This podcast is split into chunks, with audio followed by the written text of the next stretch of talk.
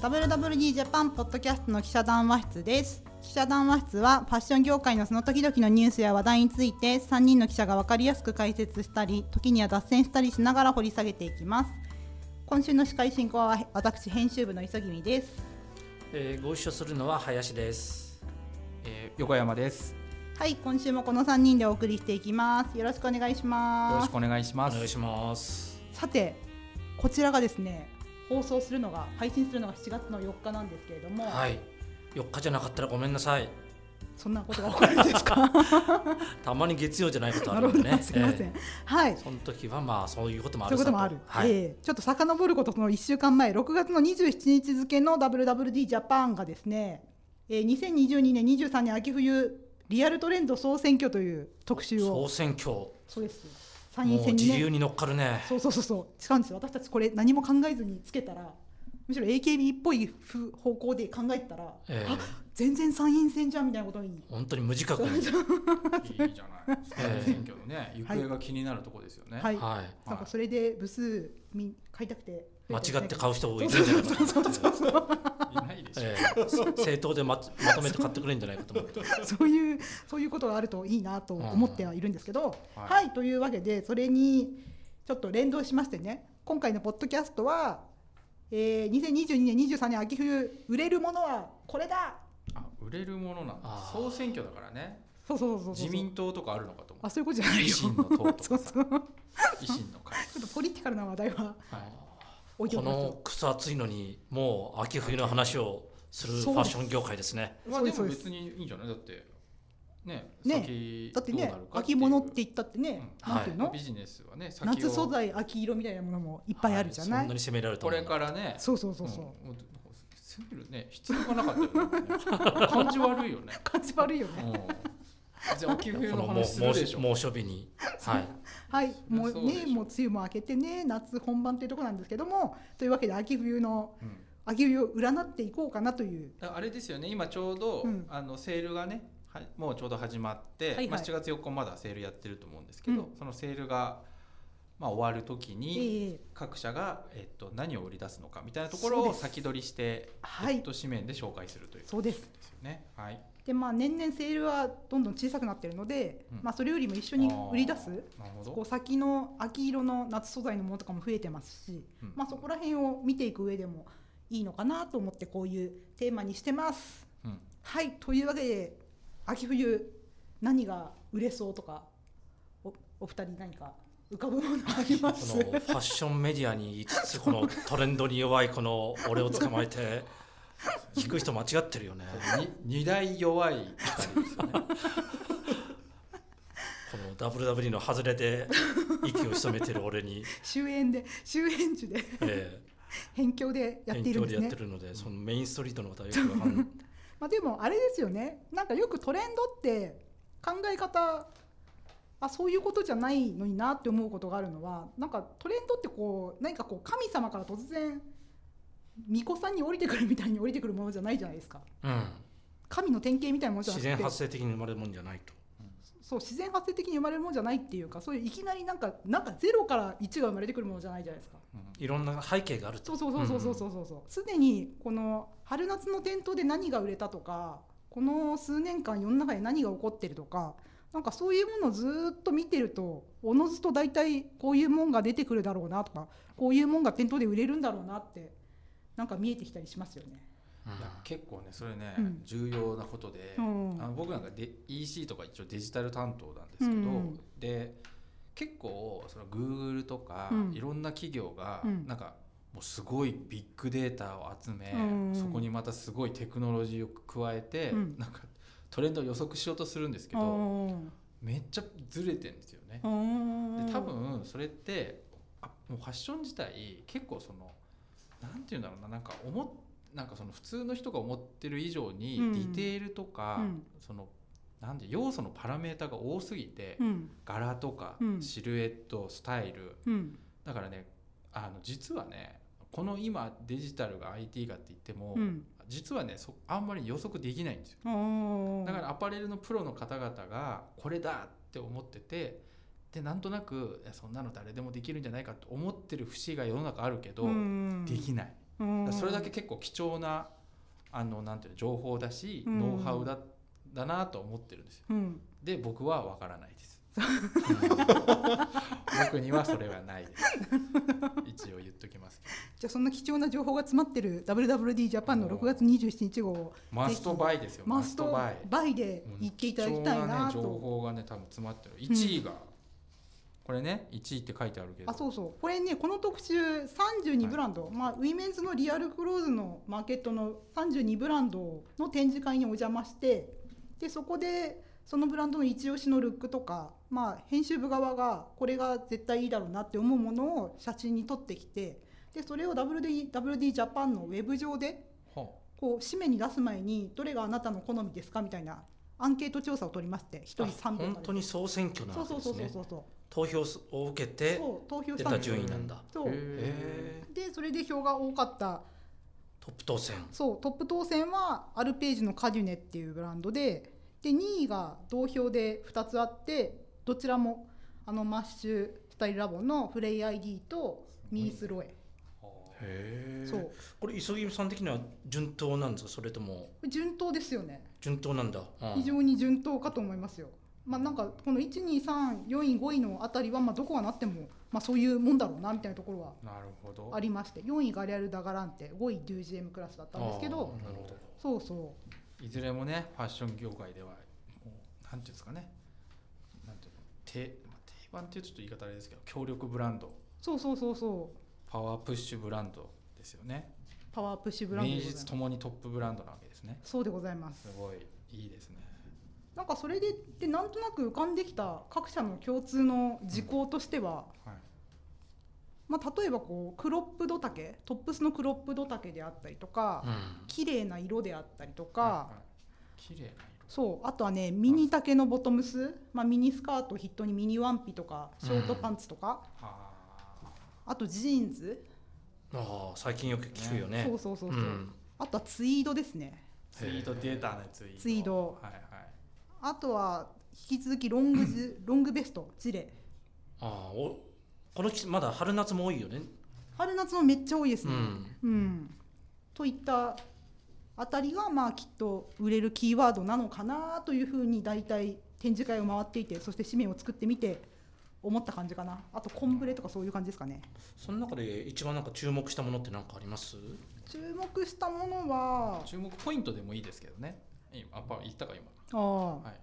なんかさっきこの林さんが「あジレね最近もよく見るよね」みたいなことをうんおっしゃったじゃないですか、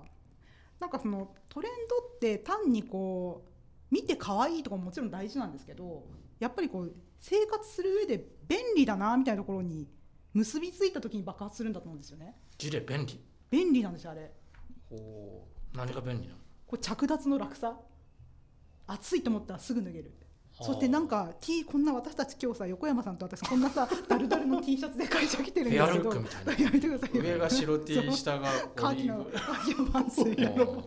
俺たち二人歩いてたら間違いなくペアルック付き合ってるし 気持ち悪いからうね。ちんょっとそれは何の話してたそのれは置いといて、そジレだよう。ジレでのこんな話私のこんなダルダルの格好でも今日これロングジレン黒いロングジレンを多分着るワンとポイント入れるだけでなんかあ合こわのせやす人いなんか洒落てんなみたいな。イメージ変わりますそもうんねそうそうダルダルしてないなみたいな。はでやっぱ着てないの今着てない。日着でてあこいよでもさ会社来ると寒いじゃん今日も私寒いなと思って会社いるんですけどあーやっぱああいう時に持ってると便利だなとか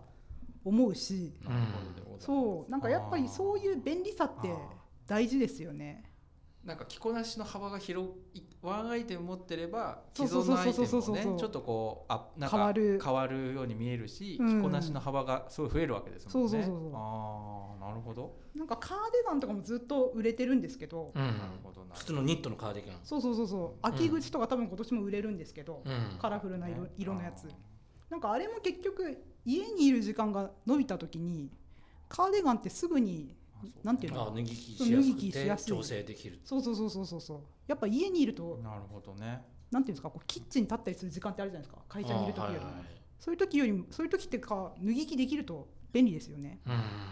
なんかだからちゃんとやっぱりこう人がどう生活していくかそういうどどういうふうに動線があるかみたいなところになるほど物が紐づいてると売れるんだなっていうのはうんああなるほどすごい感じるんですよね。もう本当に素人というか的なこと聞くけどそんなもうこの道25年ぐらいなのにそうその ええこういうトレンドっていうのはパリとかミラノとかニューヨークのランウェイで生まれるものじゃないんですかなんかまあそれもどっちが卵かどっちがひよこかみたいなよくある話ですけど卵かんうん卵とひよこか鶏が先あそうかそう卵がが先先かかは いそうそうまあなんかそういうトレンドも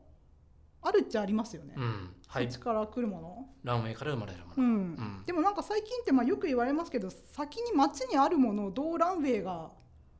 よりかっこよく見せるかみたいなものって多いですよね。ああなるほど、うんまあだいぶ前から複雑化はしてますよね、うんそのどっちが先かなんとかが先かっていうよりも,、うんもうお互いが混じり合ってそうそっうてそういそうう感じですよね。あなんかさもう絶対このシーズンじゃなきゃこれ出しちゃいけないみたいなこともないじゃないですか。ーそれうはんね私あのアメリっていうブランドあるじゃないですか。はいアメリヴィンテージそう、はいアメリを取材していて一番驚いたのはなんかなんか今シーズンこれはまだ納得がいかないっていうアイテムは寝かしとくって言うんですようん寝かして次のシーズンになったらより良くなるかもしれないからとりあえず置いとくみたいなうん寝かしとくってのは商品化しないってこと商品化しないお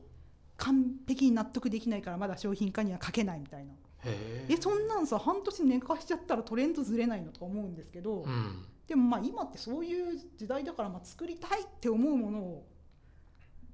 やる時代なんだなと思ってうんまあね、その作りたい気持ちがなんかこういろんなねそうそうそうそう毎日毎日洋服のことを考えてる人が、うんこうまだ半年後もい作けるりみたたいいな作りたいっうんていう気持ちが維持されてるのであれば、うん作っていいそうそとういそううこそとうですそようそうそうそねうまあ、でも多分でも本当にずれちゃったら多分作りたいと思わないと思うんです確かにねそういう人もそうだねそだうからもしかしたらそれが3年後にまた来るかもしれないし、うんということですよねでもなんかそれは考え方としては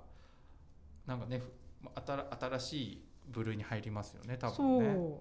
だからなんかトレンドっていうものの捉え方もだいぶ変わってきたなとは思っていちょってと僕うん一点だけ気になってることがあって、あのちょっとこれブランド名はあえて出さないんですけど、はいあるかこのね紙面の中で、うんある会社がジャケットの上にうんダウンベストを着てて、来てますね時々なんていうのこの僕みたいな普通の人からするとこれおかしくないっていう のがなんかファッション誌とか見てても時々出てくるこれなんかじゃ普通のツイードジャケットの上にうんダウンベストって、うん僕からするとだいぶ違和感あるんですけど、うんこれはありなんですかえなんかさでもこれあれなんじゃないですか多分論理的に考えていくと、ん多分ああいうウールのアウターとかを着るほどじゃないしかしジャケットだけだと寒いみたいな時期にはこれぐらいでどうですかみ たいなそういうご提案じゃないのかなじゃあもしかしたらそのジジレンみたいなもんですあよそうそうジレみたいなもんですよそうダウンベストもジレみたいなもんですよ別にダウンジャケット着なくてもいいそうそうそうそうそうああなるほどねあそういう提案なわけですねじゃあもしかしたらあのこの秋冬うん、こうツイードのジャケットの上に上にまあねダウンベストあをあ着る人もね、でもまあなんかちょっと昔だったらパーカーの上にうんレザーのなんて革ジャン、うん、でなんとなく違和感があったようにうん、思うんだけど、うん今普通だもんね、ねうんえ、まあなんかそういう感じなのかもしれないねうん、それとそれ合わせないでしょみたいなものもやっちゃうように変わってきますもんね。でもね僕ね一応テキスタイル担当でもあるはいの、で、えあのテキスタイルのね展示会とか取材行くんですけど やっぱり今ねえっとまあこの前一番さ直近で行ったの3月のえうん、 2003月の展示会なんあの見本市大型見本市なんですけど、うんそれはもうシーズンとしては来年の春夏なんですよね。うんえ、一年後ね。そう1年後の春夏なんですけど、でもねやっぱりねてツイードがねやっぱね増えてるんですよ。お春でもツイード春でもツイードサマーツイードみたいな。サマーツイード、うんうんまあ、つだからそうなんですよ強いんですよ、うん秋冬ってなんかやっぱりツイードって復活する時ってもうシーズン関係なく春夏も秋冬もっていう商材の一つなんですけうど、ん、ツイードとあとね大体ツイードが復活する時に同時並行してあるいはちょっと遅れたりしながら来るのが、あの有毛素材っていうありげ有毛素材って言うんですけうんうどんベルベットとか毛がこう長いやつ毛足の長いやつが結構あるんですけどベルベットもね今最近ずーっと低調だったんですけど、うんうんうん今ちょっとね復活しつつあるみたいなつ。え、なんでツイードイーとベルベルベットいいんだろうね。なんあかあいうあのねエレガントな感じがいいってことなのかな、それもあるし、うん、これちょっともしかしたらテキスタイルの方があのプロの方々で意見か変わるかもしれないけど僕の感じだとそのじゃあテキスツイートじゃない時って要はもうちょっとね表面がつるっとしてるう、んう素材な時なんですよねだからプリンなんていうの合成使った、うんうんちょっとミニマルな感じだったりスポーツウェア系の素材その時はまあやっぱり毛がないんですよ、うんうんどっちかというと機能寄りというかミニマルなんですうんうよんね、うんでもツイートが出てくるとちょっと表情感とかなんていうの衣装性記事のそうそううん衣装性とか表表情、うん凹凸とかが出てきてそうするとツイードが売れたりその次ベルベットが売れたりとかあする時があってっていう感じで言うとちょっと今なんかこうよりなんていうのかな業あのこれすごいテキスタイル業界の言い方ですけどドレス寄りーあフーォーマル寄りうんうんにちょっと触れてる感じ今までどっちかというとスポーティーとうかんうんミニマルな感じだったのがちょっとこうなってるなと思ってで今回のこう特集見ても、うん結構ミニマルよりはもうちょっとこうなんていうのかなツイードとかなんかさこういうウールのシャギーとかもさそうそう結構久々に見ますよねそうそうそう、うん結構シャギ久しぶりだなと思って、こういう感じなんですよねうんう今、んなんかチェックとかシャギとかこの後多分ベルベットがもっとガッてくる可可能性はあるなと思ってなるほどうんなんかそういうのは世の中の変遷と関わりあるんですかなんかこうなんかファッションってやっぱすっごい大きな流れってやっぱりほぼ確実にあって、うんやっぱすなんかスポーツウェアなトレンドの時機能性の時のトレンドの時とあなんか流れの時ともうちょっとこうカジュアルだったり、うんなんかこうフォーマルだったりみたいな大きな流れってやっぱり確実にあってそうするとうんやっぱ、あの明らかに売れるそなんてテキスタイルベースで全然売れなくなるテキスタイルってあるんですよね。うんある時期に全く動かなくなると。そうなんか俺ジーンズとかもそうじゃないですかブルージーンズも確かに本当に売れなくなる時っていうのがやっぱりねご昔はね5年おきって言われてたんですけど、うん今もう3年おきとかになんかうん短くなって、売れる時期も短くなってるんですけど結構来ててあれですよねこジーンズも結構今注目なねんよいいですもんね多いよねこの夏でもね。多分うん去年とかってもうジーンズって本当になくなってた時期かかなと思うんですけどなんかね多分ねやっぱりこうなんかあるんですよねこの同じものばっかりだと嫌だ新しいものが欲しいって人間のね心理の振り子がね結構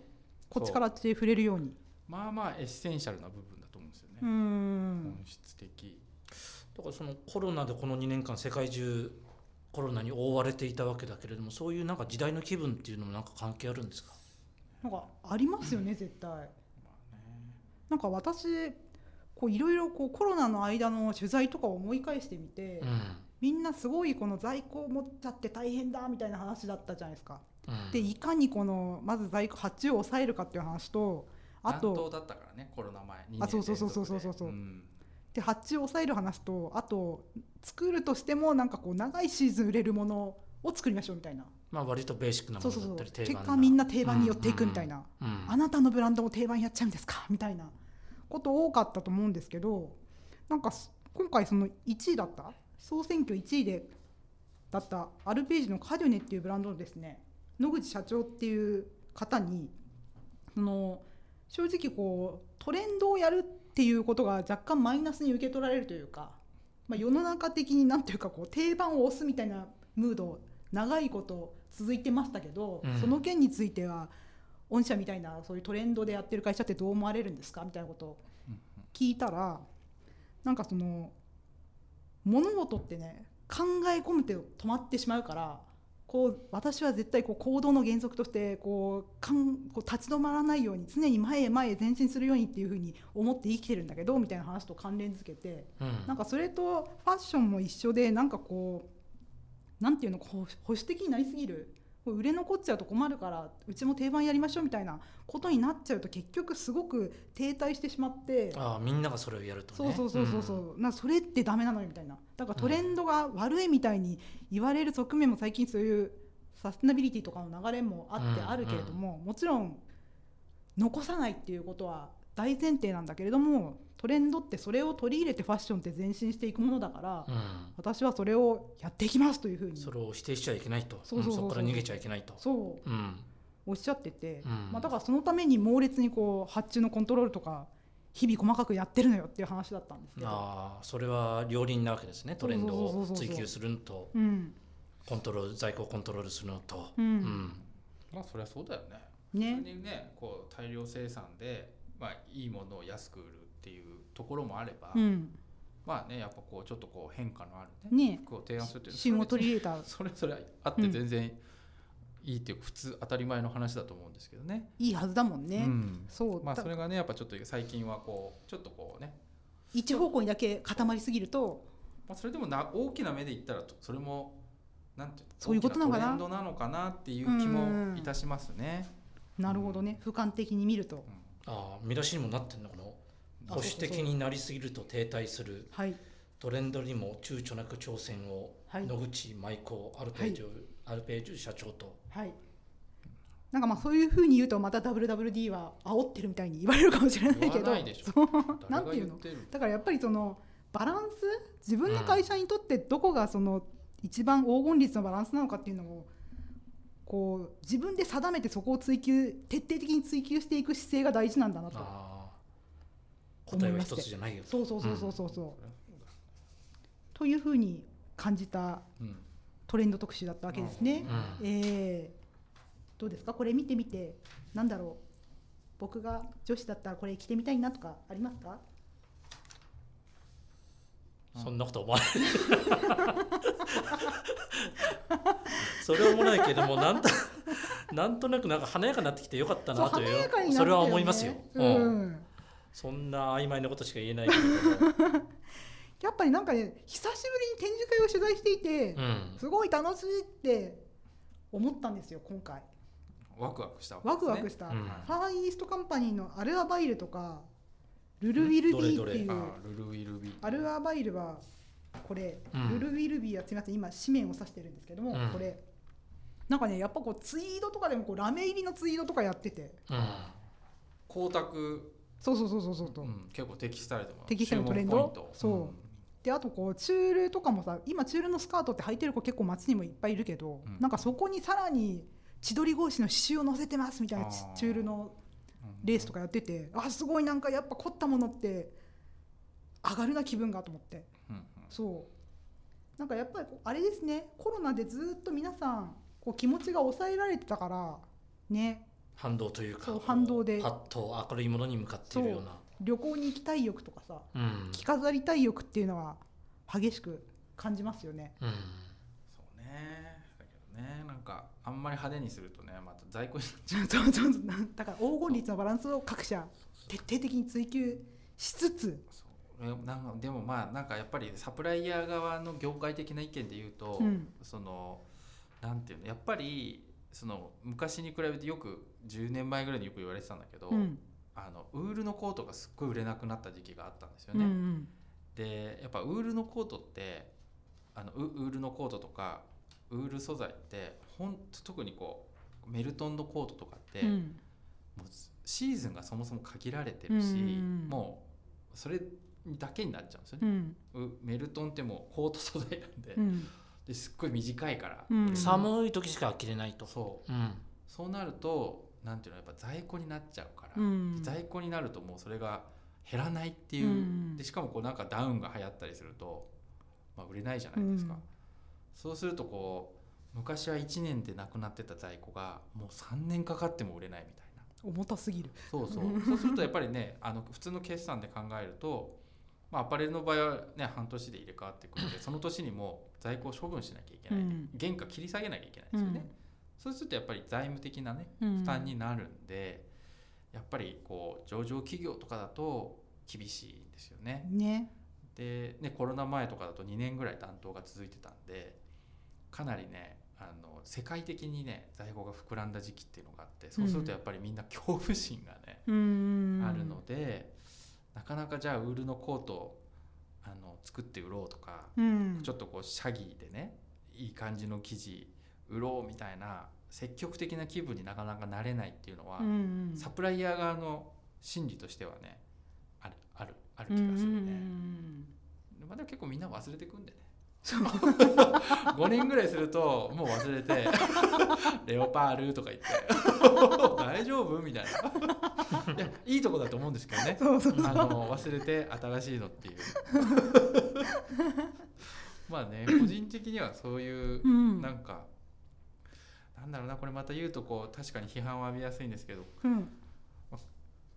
まあねいいと思いますけどねうん何を言うなとんしたからそういうこうほらだ からそういうちょっとすぐ忘れてう、んなんかこう流されがち な「おレオパール来た!」みたいな「ガンガン作るぜ!」みたいな「いいじゃん楽しいじゃん」楽楽しい世の中を幸せにはしてるよそうわかんないでもなんかあれだねサステナビリティとかの考え方がより世の中全般で強まるとえじゃあサステナビリティって別になんていうのそれをあの無駄にしなければいいんで、うん別にで記事って、うんまあ言ってもやっぱりね、うんまあ、10年経つとちょっといろいろあるけど、うんまあ、正直3年とかだったら三年だったらいけるその全然いけますよ、うんその食品じゃないんだかうら、んそうだよむねしろね置いて、うんあの味が出るようんウールとかはね、うん味が出る い 3年で味出んのかやではそんな3適年ものみたいな、そんな適 当なこと言っていいのかでもなさウイスキーとかってそうだもんねまあ、ウイスキーはねえそういう売り方すればいいんじゃないのそうでも、うんあのなんでこれはこれねあのある合成あの、すあの合成繊維メーカーの人に聞いたんですけど、なんかその合成繊維でさえ、うん本当だったら半年寝かした方がうんより良くなるんだって、目がつまんのかなそのいやあのい糸でねうんよあり糸でなんか切れにくくなったうんりうんするらしいんですよ。劣化ししづらくなったりそうするとなんかやっぱ化学物質だから安定するからあー本当はなんかこう日陰で半年ぐらい寝かした方がいいらしいんですよ。うんうんだけどそんな作って半年も寝かしといたらもうそそうれかだけでいやあ倉庫がいのっぱいよ減価償却 減価償却じゃなくてあのあのなんていうの在庫処分の減 この対象になっちゃうからみたいな話をしてて、うんあで多分昔ちょっとなんていうのストッキングメーカーさんとかは本当に昔寝かしてたらしいんだよね糸でスパンデックスの糸とか。うんでもそんなこと今してたらさみたいなまあ上場してるとさみたいな話になるんですよ。うんね、だからもうそうしょうの寝かしといた方がいいかもしれないなんかさよ化学繊維は確かに安定するっていうのはなんか理解できえるけ化ど 学繊維って意外にそういうイメージないじゃん、うんこそ変わんないってそうそうんでも化学繊維ですらそういうことがあってじゃあ天然まし繊て維やはよ天り然そ繊うなの維なんてさらにあると思うよその熟成肉みたい熟な 成した うんウールメルトン素材とかあると思うけどねもうだからその上場してなかったらさやればいいよね何年でもまあ、ちゃんと保管うんね虫が食ったらいけんいかんけどちゃんとしてしとけばいいいんじゃない、熟成ウールってことで熟売り成ウールっていうってことで売り出せばそうそうえ3年ものですとそれをちょっと胸を張って言いましょううよ、ん打ち出したいよねそれこそサステナビリティ、確かにうん、ねええなんかでもまあ上場してるとね難しいかもそうだしれないね帳簿上の問題があるもんねそうそう で上でも上場してない企業だって多いわけだから、うんそういう感じでもうね付加価値の出し方はいろいろあるということねそうですねまあかなり適当なこと言いま したけどえ本当に適当だなと思って いつまでこの話してんだろう とはいというわけで今回は、えー、2022年23年秋冬ウィメンズリアルトレンドということでお送りしてまいりました。いやーなんかこの記者談話室もう半年以上やっててえ初めてファッションの話したみたいえ、なそう感ですじよに、ね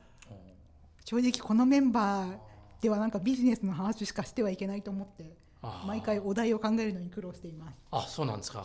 おじさん二人ファッションついていけないだろう とー全然いけ気るをよ気を使わせて本当かよしまっているんだ俺を俺の存在 がもうどんどん来ていいよすみませんありがとうございます。今日はとても受けて立ちますよ、ええ懐深く受け止めていただいてありがとうございます。はいはい、というわけで今週はこの辺で終わりたいと思います。また来週また来週。よろしくお願いします